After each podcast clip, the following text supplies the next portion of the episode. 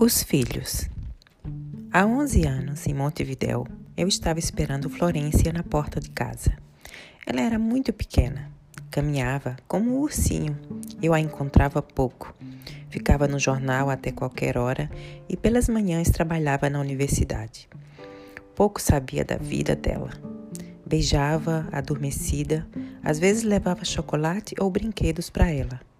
A mãe não estava aquela tarde e eu esperava na porta o ônibus que trazia Florência do jardim da infância. Chegou muito triste. No elevador fez beicinho. Depois deixou que o leite esfriasse na xícara. Olhava o chão. Sentei-a em meus joelhos e pedi que me contasse. Ela negou com a cabeça. Acariciei-a, beijei sua testa. Deixou escapar uma lágrima. Com o lenço, sequei sua cara e assoei seu nariz. Então pedi outra vez: Vamos, conta. Contou-me que sua melhor amiga tinha dito que não gostava dela.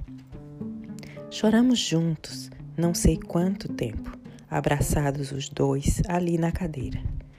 Eu sentia as mágoas que Florência ia, sofrer pelos anos afora e quisera que Deus existisse e não fosse surto, para poder rogar que me desse toda a dor que tinha reservado para ela.